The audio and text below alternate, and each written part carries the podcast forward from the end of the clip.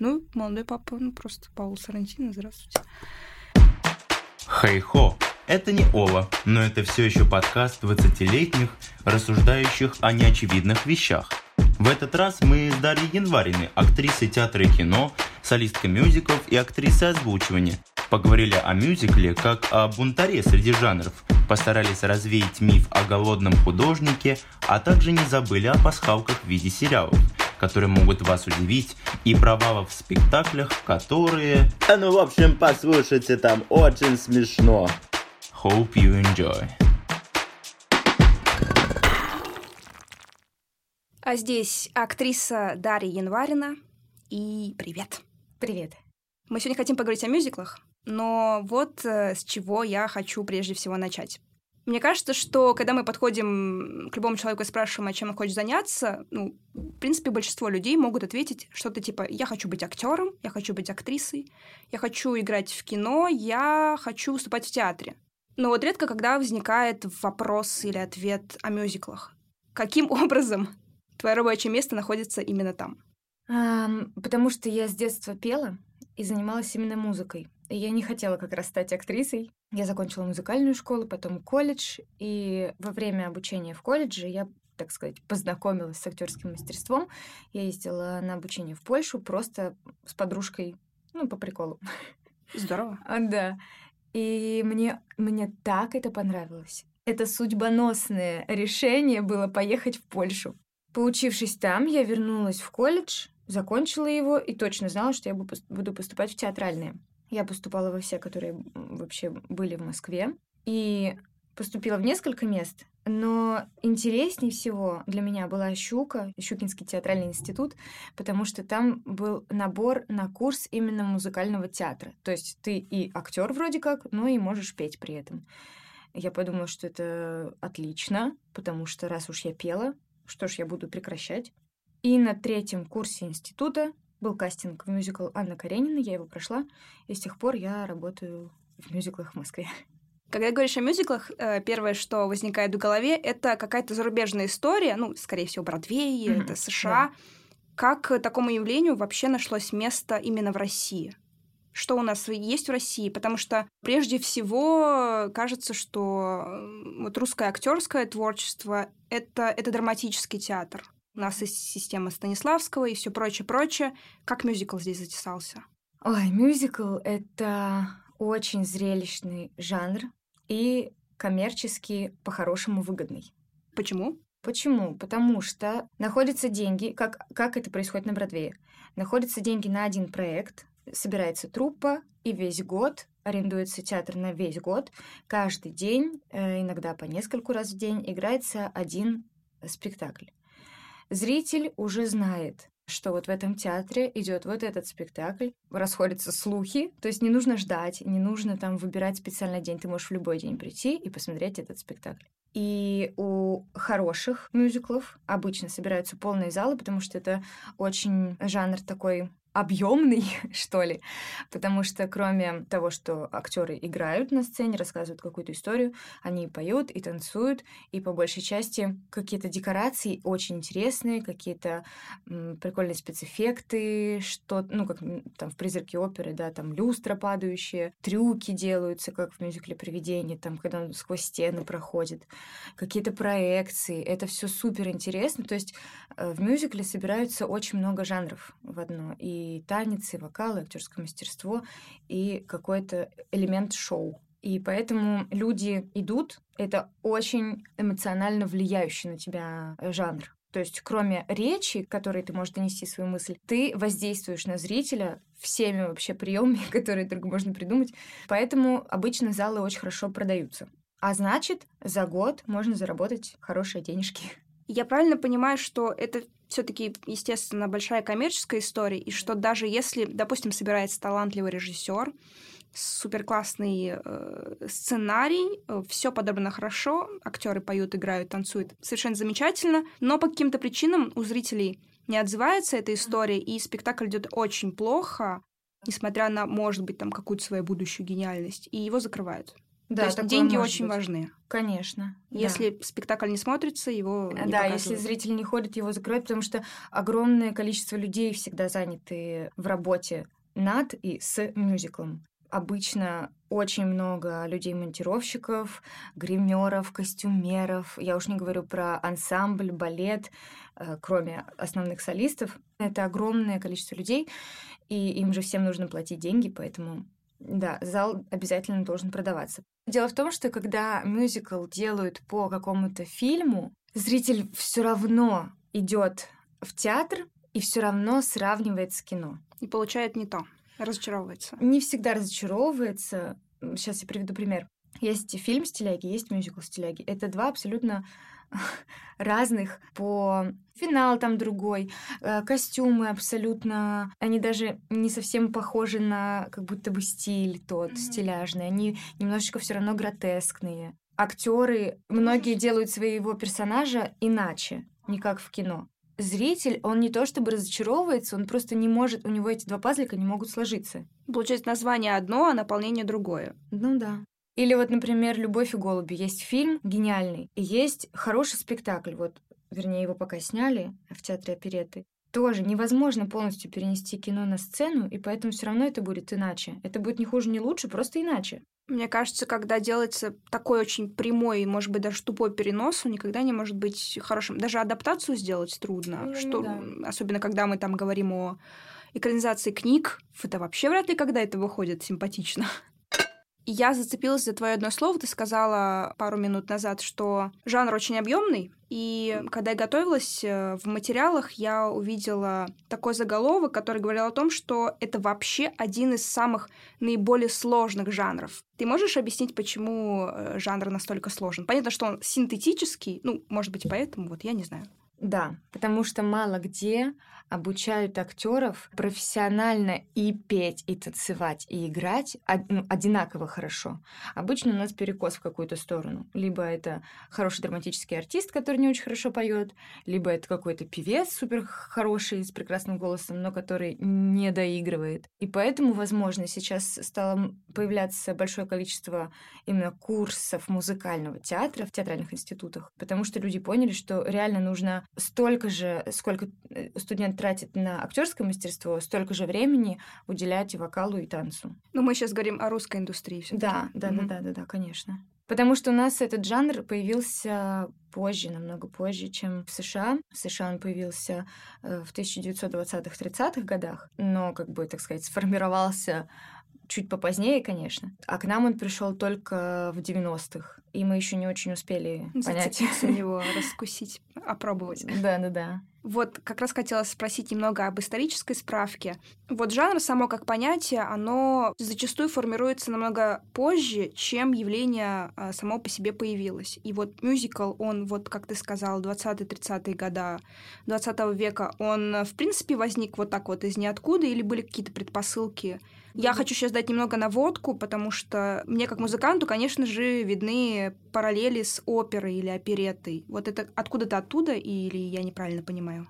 А Вообще, он появился как смешение жанров оперетта, водевиль и бурлеск, и какие-то даже цирковые шоу. Все это вместе смешалось, смешивалось, смешивалось, и получился вот этот синтетический жанр. Можно сказать, что первая такая постановка именно мюзикла — это была постановка спектакля «Оклахома». И он настолько хорошо продавался, по нему сняли фильм, два Оскара этот фильм получил, и до сих пор очень часто ставят этот спектакль уже как классику. Просто в оперете все существует по правилам, по канонам. А мюзикл, он такой немножечко бунтарь. Он очень любит нарушать эти правила. И тут не обязательно как-то специально вот каким-то единым тембром петь или вот обязательно так должно быть и больше никак. Нет, он нарушает правила, он может быть рок-мюзикл, он может быть э, какой-нибудь, я не знаю, народный, он может быть рэп-мюзикл. Даже Noise MC пару лет назад написал и выпустил хип-хоп-оперу «Орфея Евредика». И это супер интересно. И это тоже мюзикл. Клево. Мне вообще нравится концепция мюзикла, как среди других жанров, как рокер. это, Да, это мне прям очень близко. такой. Ну вот у меня такой вопрос возник. 20-е, 30-е года США — это период Великой депрессии. И Да. тут вдруг появляется мюзикл, вроде такой весь э, шабашный, такой драйвовый, крутой, интересный. Э, Вот мне интересно с точки зрения, опять-таки, оперы. Вот тут есть какая-то классовость, что опера — это для таких дяденек, тетенек, которые приходят серьезно смотреть что-то. Это, во-первых, еще и для богатых. А мюзикл что-то подешевле, что-то для более какого-то Но он развлечения. якобы более понятный. Он говорит на современном языке, темы затрагивающие вроде как будто бы каждого. Поэтому да, в этом что-то было. Но сейчас даже не знаю, трудно сказать. Просто я так понимаю, что он возник как бы в ответ этой депрессии, чтобы немножечко вытащить людей из этого состояния. Это требовалось что-то яркое, что-то жизнеутверждающее, что-то дарящее эмоции какие-то положительные. Потому что все-таки, мне кажется, в оперу люди ходят именно вот послушать вокал, вот насладиться, показать свой наряд, что вот я такая леди, а я такой вот месье. А на мюзикл люди... Не знаю, я могу ошибаться, я говорю за себя. Вот я бы пошла, допустим, я и хожу на оперы, это как сходить в музей. А за человеческим, за вот сердцем каким-то я бы пошла на мюзикл. Опера, конечно, очень многие века выдержала уже, как жанр устоялась и до сих пор идет, но, возможно, за мюзиклом все-таки большее будущее. Тебе так не кажется? Или, может быть, она просто будет дольше жить? Я думаю, что они как-то параллельно будут существовать. Мы, в общем, обсудили а, и какую-то историческую повестку мюзикла. А сейчас мне бы хотелось чуть больше конкретики добавить. Э, Вот мы поговорили немного о конкретно русской индустрии мюзикла, и мне бы хотелось, э, чтобы ты вспомнила, какие, может быть, советские мюзикли были, или вообще что-то такое отечественное было на эстраде. Да, была советская оперетта. Все-таки это был не мюзикл. Мюзикл появился уже после Советского Союза. И всегда русский народ любил песни, да? Но мы все с этим согласимся. Застольные, народные. Застольные самые любимые, конечно. Вот. И поэтому музыкальные советские фильмы — это, конечно, отрада души. После того, как привезли в 90-х мюзикл «Метро», людям это очень понравилось. И наши композиторы стали писать именно вот современную музыку русскую, уже не ориентируясь на оперету. И тогда появился и Нордост, и появились все вот мюзиклы, которые мы сейчас знаем, и «Алые паруса», и мюзикл театра опереты. Это Анна Каренина, Монте-Кристо, Граф Орлов. Это все русские мюзиклы. Конечно, театр мюзикла появился, театр Швидкова. И там тоже очень много именно русских мюзиклов. Времена не выбирают. Все о Золушке. Замечательный спектакль. Я понимаю, что это все-таки больше столичная история, театры и мюзикли, постановки, а где-то более периферийных городах есть какие-то театры, знаешь об этом? Да, я знаю, конечно. Ну, как сказать, Екатеринбург это не очень периферийный город. Ну да, пожалуй, не скажешь. Но там замечательные спектакли. Я знаю, что в Омске есть. Да что говорить, даже в родном моем городе Киров я недавно приезжала, и там э, висят афиши, где написано гордо мюзикл, и название, честно говоря, я не помню. Ну, что-то было новогоднее. А вот российский продукт, который непосредственно производится там и сюжет, и труппа, и режиссеры, это можно куда-то перенести на сцену какого-нибудь, э, не знаю, может, лондонского театра? Или это такая местная все-таки история, и никто не хочет особо ее брать? Чтобы перенести мюзикл на любую другую сцену, нужно купить на него права. Права бывают разные, разных категорий. Это могут быть права только, когда ты покупаешь только музыку, а, или там, когда ты покупаешь музыку, текст, и музыку, текст, и э, костюмы, декорации, и все передвижения актеров. Весь актерский рисунок. Актерско-режиссерский, режиссерский скорее рисунок. Вот. И, допустим, есть мюзикл Анна Каренина, и права на него купила Корея. И полностью весь спектакль, как он выглядит, все вообще декорации, картинки на экранах, все костюмы, детали, все поехало туда. То есть ты можешь посмотреть у нас этот спектакль и можешь посмотреть в Корее, они будут один в один, только на разных языках. В начале эпизода я упомянула, что ты являешься актрисой, и мне очень трогает тема какого-то психологического начала в исполнении роли актера. Я тебя хочу спросить про такую штуку, как ментальное здоровье. Что ты знаешь об этом как ты это понимаешь?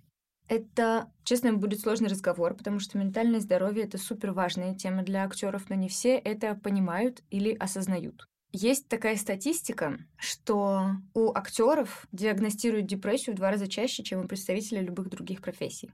Это связано с эмоциональной нагрузкой и, к сожалению, в основном с тем, что актер не может отделиться от персонажа.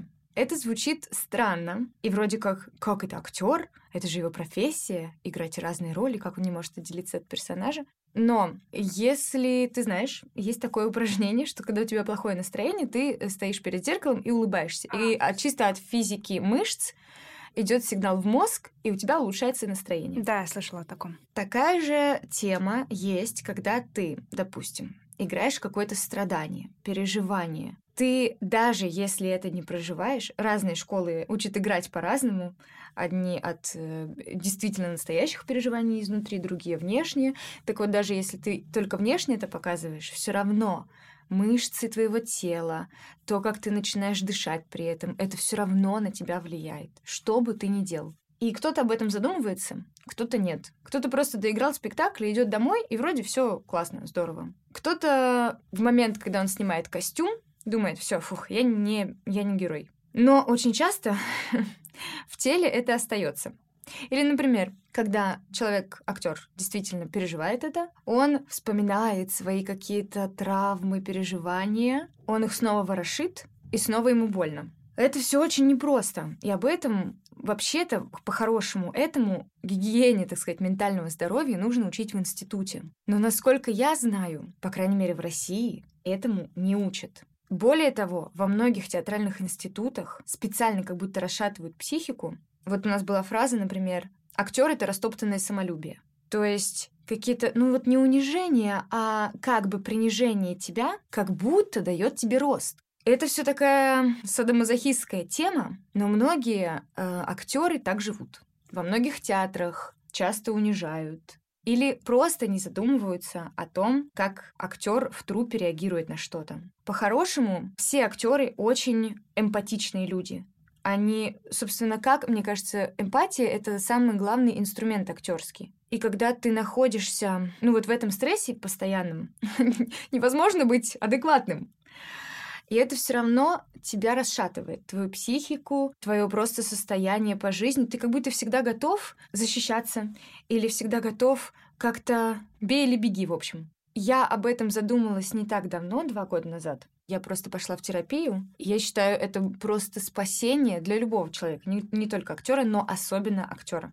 И я вдруг так себя хорошо почувствовала, так спокойно, гармонично в жизни. Но на сцене я настолько привыкла как бы вспоминать что какую-то боль, какую-то рану ворошить, что когда э, я вот в это прекрасное, абсолютно счастливое состояние попала, на сцене мне стало страшно. Я не могу ничего вспомнить, что у меня болит. Мне уже ничего не обидно. И мне стало страшно, я ушла из терапии. И как будто у меня встал выбор между тем, быть мне счастливым человеком в жизни или хорошим актером на сцене. Я выбрала сцену. Но так быть не должно. Я пожила так год и снова пошла в терапию. Нет, не год, полгода, меньше. Снова пошла в терапию, потому что вообще-то жизнь — это не работа. Сейчас один маленький русский человек, у него остановилось сердце. При, при таких словах, честное слово. Да. связывать работу с жизнью, ну... Да, но ведь мы живем же не для этого. То есть Вообще все с чего началось лично у меня? С того, что культивировалось вот это отношение к театру как служение. Именно мы все слышали вот это служить в театре. То есть обычно актер говорит, я не работаю в театре, я служу в театре. Так что значит служить? То есть ты как монах, ты отбрасываешь всю свою жизнь, ты живешь в театре, ты думаешь только о театре, о ролях, о спектаклях, ты вечно готовишься, э, ты вечно вот в этом стрессе. И, возможно, кто-то будет меня за это ругать, потому что так принято. Но мне почему-то кажется, что это такой немножечко миф. Так же, как миф, что художник должен быть голодный. Мы недавно говорили с моим коллегой на тему, почему художник должен быть голодный. И он сказал, что он читал интересную книгу недавно, в которой говорится, что этот миф пошел с того, что вот было светское искусство и появилось религиозное искусство. И вот когда появилось религиозное, люди думали так, талант дается от Бога. И когда ты берешь деньги за талант, который от Бога, это вроде как нечестно, потому что это не твое, это его. И поэтому ты за это деньги не берешь. И поэтому ты не ешь, не пьешь и живешь где-нибудь там в какой-нибудь съемной маленькой квартире, за которую ты не можешь платить, и ты вечно вот в этом поиске вдохновения, поиске себя, поиске Бога, музыки, кого угодно, и, в общем, страдаешь. И вот это вечное страдание почему-то связывают с искусством. Или как э, питание, как пища для искусства, которое ты якобы должен вот творить в этом состоянии. Да, но вообще-то есть разные люди. Например, я знаю актеров, которые не могут играть на сцене, когда у них что-то плохо в жизни. Их это отвлекает. Даже если ты очень хороший актер, но у тебя кто-то умер, ты все равно будешь делать иначе на сцене э, то, что ты делаешь обычно. А есть люди, которые наоборот, они питаются вот этим страданием. То есть это тоже такая очень индивидуальная штука. На самом деле, вот все, что ты говорила и тогда, и сейчас, очень сильно во мне откликаются. И про то, что часто в России и учат э, через унижение или принижение, через кнут. И то, что, да, существует такая, наверное, все таки устаревшая, может, и никогда и не, правильно не звучавшая концепция, что художник должен быть голодным, возможно, это просто слишком буквально воспринимают. И да, я бы хотела, наверное, добавить, что как студент, который занимается творчеством, это просто совершенно невероятно творить что-либо и делать это хорошо, когда у тебя не удовлетворены базовые потребности в пище, в сне, в хорошем самоощущении, в том, что тебя любят, в том, что тебя охраняют, что ты чувствуешь себя в безопасности. И, грубо говоря, да, мы представляем такого себе художника, который прозябает в нищете при этом творит шедевры, ну, все таки наверное, нет. Хотя, безусловно, исторически так было. Так было. Но и были Микеланджело и Айвазовский, например, которые жили хорошо, и они брали деньги за свою работу, потому что это их работа. Они не важно, ну как бы важно, конечно, там талант от Бога, да, но все равно ты живешь, ты должен что-то есть, где-то жить. И они брали деньги и жили прекрасно, и при этом творили потрясающее произведение искусства. Совершенно согласна. Надеюсь, миф развеян. Мне бы очень хотелось, чтобы это сейчас прозвучало в этом подкасте, что мы развеяли миф, и не, не Просто, надо, пожалуйста, не э, верьте. Как вот наденьте маску сначала на себя, потом на ребенка. Вот сначала, пожалуйста, полюбите себя, а потом, если вы актер или музыкант, и потом зрители. Невозможно, ну, мне кажется, невозможно дарить что-то прекрасное, чистое, настоящее искусство невозможно дарить, если ты сам очень-очень болен, душевно, физически, неважно как. Откатываясь немного назад, хотела бы тебя спросить, немного уточнить, почему все-таки в... у нас здесь э, так мало уделяется внимания или не уделяется вообще ментальному здоровью? Я так понимаю, что все-таки где-то там, да, не у нас, за этим следят более тщательно тоже трудно говорить. Я обсуждала это, например, э, с родителями или просто с людьми старшего возраста, и они говорят, что многие жили в тяжелых обстоятельствах, когда просто даже поесть нечего было.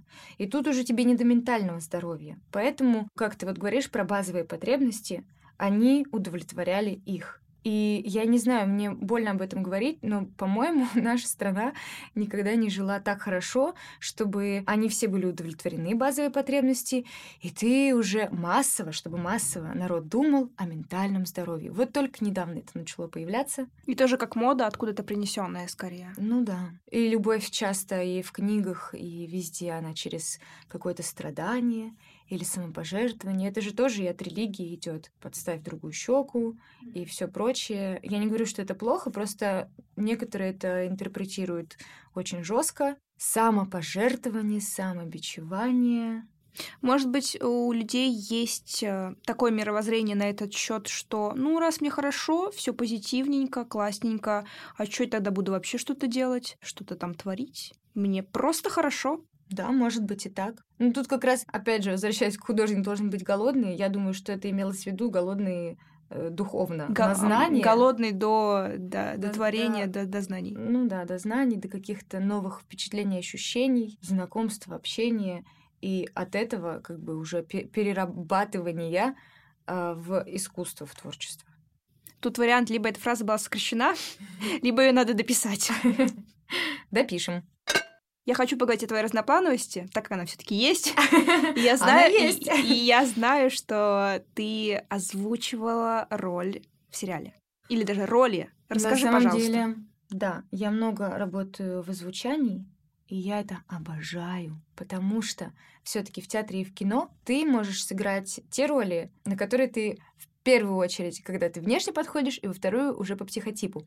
А в озвучке ты можешь сыграть что угодно. Бабку, ребенка, проститутку, э, девочку, которая служит в, э, в церковной какой-нибудь приходской школе, э, дерево поющее ты можешь сыграть. Вообще что угодно. Ну, Это ролевые это- игры, получается. ну, это тренинг просто для актера, это очень важно. Э, Просто когда человек э, играет одно и то же, он немножечко разучивается, у него как будто бы дряхлеют вот эти мышцы актерские, а в озвучке ты их все время тренируешь. Какие роли у тебя были в озвучании? Э, Я много озвучиваю сериалов и мультиков. Я просто не так давно этим занимаюсь, около пяти лет. Это считается недавно. А, окей, окей.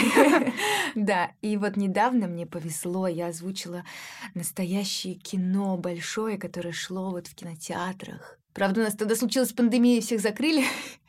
И не очень много кто успел посмотреть. Называется «Невероятные миры» Луиса Уэйна. Про Луиса Уэйна, художника, который кошек рисовал. Там Камбербэтч играет главную роль. Я его обожаю. А Я Ты, играла ты там с его ним, ты взаимодействовала с ним, ну, Да. получается. А, да, боже. это просто...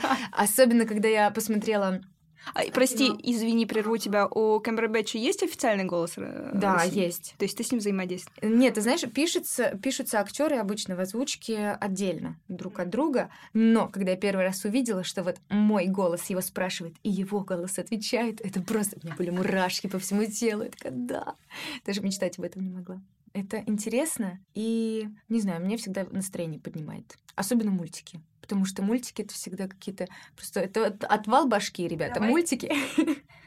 Давай по- по- поворошим твой архив. э, Какие еще были роли звучания? Сейчас скажу. Самая а, такая главная моя работа в сериале — это сериал «Маленькие пташки». Он безумно качественно снят, он красивый, о- в нем хороший сценарий, картинка, костюмы, все шикарно. И вот я озвучиваю главную героиню, я гордо говорю маме, посмотри этот сериал. И забываю совсем о том, что там много постельных сцен, которые я не снималась я в них, я только их озвучивала. И вот моя мама не смогла. Да, она не смогла это смотреть. Она сказала нет, спасибо. Вот такое было. Ну и были мультики. Я обожаю прекрасный мультик, называется «Тайна и стражи Амазонии». Он шел по карусели. И э, просто почему я его люблю, в нем много каких-то поучительных таких моментов, которые очень легко сделаны, но ты смотришь и думаешь, да, дружба — это классно, да, нужно правильно есть, да, нужно любить маму. Это здорово. И она еще такая девчонка озорная. Ее было весело озвучивать. Она бегает, прыгает, орет, поет, рычит. Такая маленькая Маугли. Исходя из этого, я не могу просто не затронуть э, тему сериалов. Рубрика оф топ так скажем. Э, Здрасте, мы пришли. Какие сериалы тебе за последние года приглянулись? Ну, как вот знаешь, и с актерской точки зрения, и всего-всего прочего, все таки у тебя оптика по-другому немного настроена, чем наверняка у обычного зрителя сериала. Вот э, что ты скажешь, какие продукты тебе нравятся? Очень стало много появляться хороших, качественных сериалов. Даже в России, ребята, вы не поверите. Расскажи, пожалуйста, потому что я вообще, мне кажется, сериал. не умею смотреть российские сериалы. Сериал называется «Большая секунда». Возможно, он на любителя, потому что он такой немножечко как будто камерный. Но он замечательно снят. Там хорошие актерские работы. Там классный сценарий. Я всем рекомендую. Если говорить вообще про сериалы, из последнего, наверное, я вспомню, вот первое, что вспомню, это сериал «Тед Ласса». Потому что он такой добрый, и этого так не хватает в нашем мире. Вот ты смотришь его, и ты вот как будто в сказочной какой-то стране эм, просыпаешься. Конечно, есть и всякие проблемы и все прочее, но вот этот главный герой Тед Ласса, он какой-то невероятный человек, добрый, смешной, замечательный. И, кстати, похож на него сериал, по атмосфере я имею в виду, называется, по-моему, «Дарлы». Там очень кайфовая атмосфера, какая-то солнечная. Просто место действия там Греция. Кажется, Греция. И вот эти солнечные какие-то пейзажи, теплый воздух, ты как будто это чувствуешь, когда смотришь. По актерской игре Кстати, меня впечатлил очень э, сериал «Тьма». Он немецкий. Я вообще редко смотрела немецкие сериалы, и вот этот прямо, ну, очень качественный. Ну и классика, конечно, друзья, это вот это все. Может быть, у тебя есть такой э, сериал, который, знаешь, тебе очень зашел, тебе очень приглянулся, отозвался, но ты понимаешь, что вот он вообще не для всех. Он вот практически только для тебя. Ты, может быть, даже не порекомендовал никому. Да. Что-то стыдное? Нет, это не стыдное что-то, но он специфический. Сериал называется «Это Англия». Я, наверное, не стала бы его рекомендовать ближайшим своим друзьям, но я не знаю, я просто болела, у меня была корона недавно, я лежала дома, болела. И что-то я решила включить этот сериал. Там просто очень много мата и очень много таких странных персонажей, ну реально отбитых просто, ну каких-то психов. Но это так все сделано круто. Несмотря на то, что там вот эти отбитые персонажи, там так много человеческих каких-то моментов правильных. О прощении, опять же, ну, о любви, понятно. Ну вот, я сейчас звучит как рекомендация. Я не знаю, ребята, я не знаю, вряд ли. Uh, no recommendation, ни в коем случае. Нет, нет, нет. Про половое воспитание не знаю, мне нужно быть очень компетентной как бы в вопросе образования российского, чтобы что-то дельное по этому поводу сказать, чтобы не просто слова в пустоту. Конечно, это очень важный сериал. Я знаю, что многим подросткам он многое объяснил и успокоил их. Потому что у нас эта тема табуированная, и, не знаю, мне вот 27 лет, я когда была подростком, я практически ничего не спрашивала ни у родителей, ни у, ни у каких-то взрослых людей, потому что об этом не принято разговаривать. А в сериале много важного затронуто и объяснено. Вот чувствую, у нас что-то прям веселенькое пошло. Не могу не спросить, боже, скажи мне, пожалуйста, у тебя наверняка были какие-нибудь факапы в спектаклях, в которых ты играла. Да. Были? Расскажи. Да. Мне кажется, не существует актера, у которого не было факапов на сцене. Просто мой мозг, он э, редко такое запоминает, он старается это стереть из памяти, максимально выбросить, потому что когда ты на сцене и забываешь текст, это жутко страшно. И, ну, к примеру, забываешь текст, да? Это страшно, и мне э, часто снятся сны, что меня куда-то вводят в какой-то спектакль, или я играю какой-то спектакль, я не знаю текста, я просто стою как дура на сцене, все на меня смотрят, а я не знаю, что мне делать. В общем, да, вот это самый такой популярный среди актеров факап, что ты забыл текст, я забыла однажды из-за того, что это был мюзикл, спектакль, в котором я играла и забыла текст, там как бы есть музыка, и ты должен в эту музыку попадать. И я просто не помню, я целый куплет молчала. Слава богу, это была песня с танцем. Я элегантно дотанцевала этот э, куплет, как бы просто дотанцевала, хотя я должна была еще и петь. Ну ладно, это не так страшно. А можешь сказать, что за мюзикл был? Это был мюзикл Монте-Кристо. Единственный раз вот я забыла текст. И это случилось именно на моем любимом спектакле, да.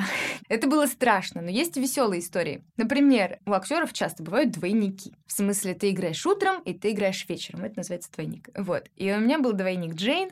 Я играла утром, и все прошло так хорошо, и мы расслабились, и днем что-то э, я болтаю с гримером, она делает мне прическу, и нам так весело и классно, и вот уже первый звонок, вот уже второй, третий, мне идти на сцену, я такая веселая. А, значит, подождите, надо объяснить, что прическа в этом спектакле состоит из двух частей. Первая часть, передняя, это а, она делается из своих волос, а сзади, ну, так часто делают, чтобы не крутить лишний раз, не делать там какую-то сложную прическу, эм, при, как бы пришпиливается маленький паричок, имитация прически. Так вот, я выхожу на сцену, спектакль начинается с массового танца школьниц, учениц этой школы Ловут, э, в которой учится Джейн.